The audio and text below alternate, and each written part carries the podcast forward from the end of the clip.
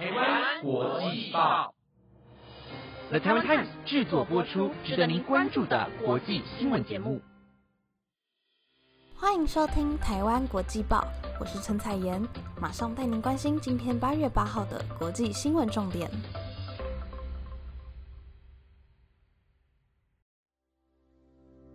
各位听众朋友，晚安！马上带您了解到今天的新闻内容，包括裴卓就任哥伦比亚总统，乌克兰扎波罗热核电厂又遭攻击，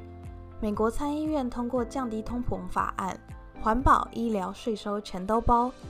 欧洲热浪又来袭，法国面临严重旱灾，突然出现的巨型天坑，智利矿场遭勒令停工。如果想了解更多内容，就跟我一起听下去吧。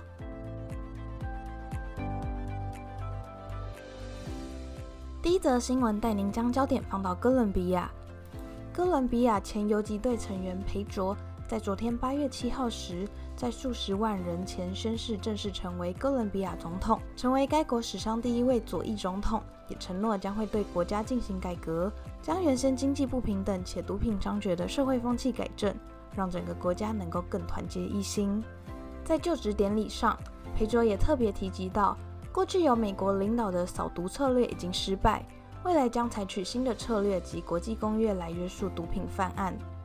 且目前气候异常的现象也需要各国一起来面对。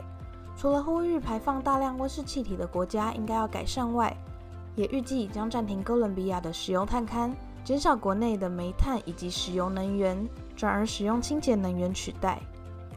另外，场上的另一大亮点便是哥伦比亚史上第一位非裔女性副总统，同时也是投身于环保以及女权运动的人士马奎斯。两人也将预计会一起解决目前因为疫情所导致的经济困境，并呼吁所有的武装分子放下武器，改利用法律上的利益来换取和平，杜绝暴力再次发生。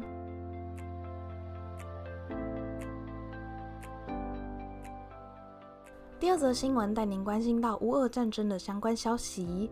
乌俄战争开打至今已经超过五个月，在开战时曾经遭俄罗斯占领的扎波罗热核电厂，在今日又遭到攻击。然而，乌俄双方都否认，指控是对方所为。对于这次的攻击事件，乌克兰的核电营运商指称，是因为俄国军队对核电站发动炮击。总统泽伦斯基也出面表示，应该要杜绝这样的恐怖行为。然而，另一方面，俄罗斯也曾称飞弹是由乌克兰军队所发，并非自己国的军队所为，双方都指控是对方所为。该地区的地方首长巴里特斯基表示道：“目前扎波罗热核电厂是以正常模式在运转。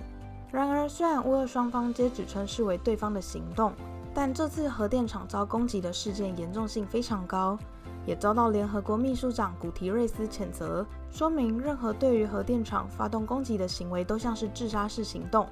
盼望这些攻击行为能够彻底结束。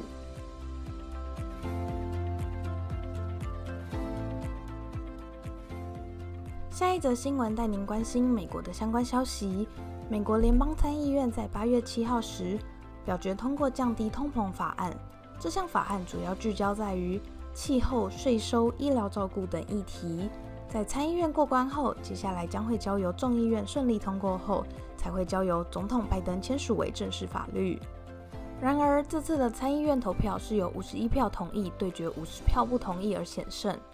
其中分别是由民主党的议员全部投下同意票，以及共和党的议员全部投下不同意票所僵持。最终，在副总统贺锦丽投下关键的同意票后，才顺利的让这项法案过关。这项法案的规模高达四千三百亿美元，其中预计将拨出三千七百万美元来推动洁净能源。除了将降低税而鼓励产业制造太阳能板、风力发电机以外，也鼓励民众投资具有洁净能源技术的制造厂。目标在二零三零年前将温室气体排放量减少百分之四十。除了环保议题外，降低通膨法案也预计运用六百四十亿美元在医疗保健上，试图改善美国药品价格过高的问题，缓解国内医疗保健不平等的状况。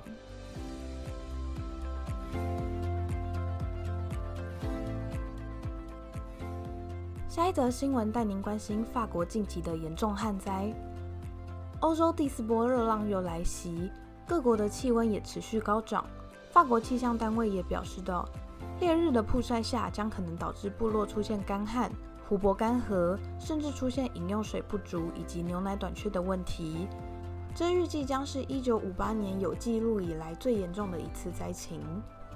自今年六月开始，欧洲面临强烈的热浪来袭，让不少国家以及区域的气温都创下了历史新高。相关的灾情更是强烈的影响到了当地的居民。根据法国气象局的表示，法国七月的平均降雨量不到十毫米。这样的现象使玉米的预计收成量会比去年还要少收获百分之十八点五，同时也进而导致了畜牧业饲养牛只时所需要的粮草饲量不足，造成牛奶的供应短缺。对此，法国总理伯纳的办公室已经设立抗旱小组，准备应应这波灾情，预计将减少国营法国电力集团的电厂输电量，将水省下来供应村庄饮水以及灌溉。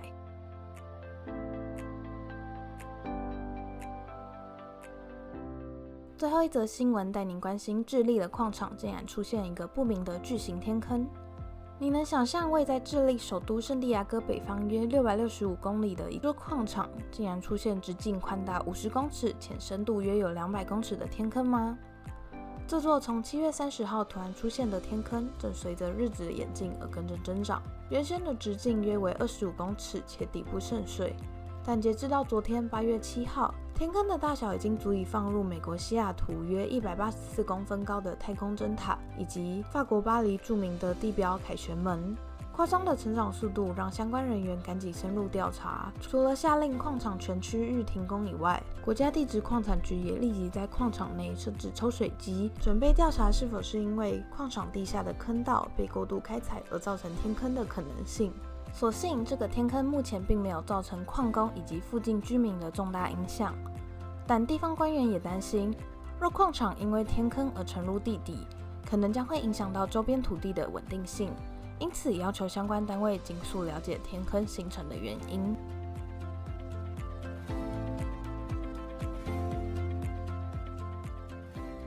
今天就是父亲节啦，跟大家分享一个小小的冷知识。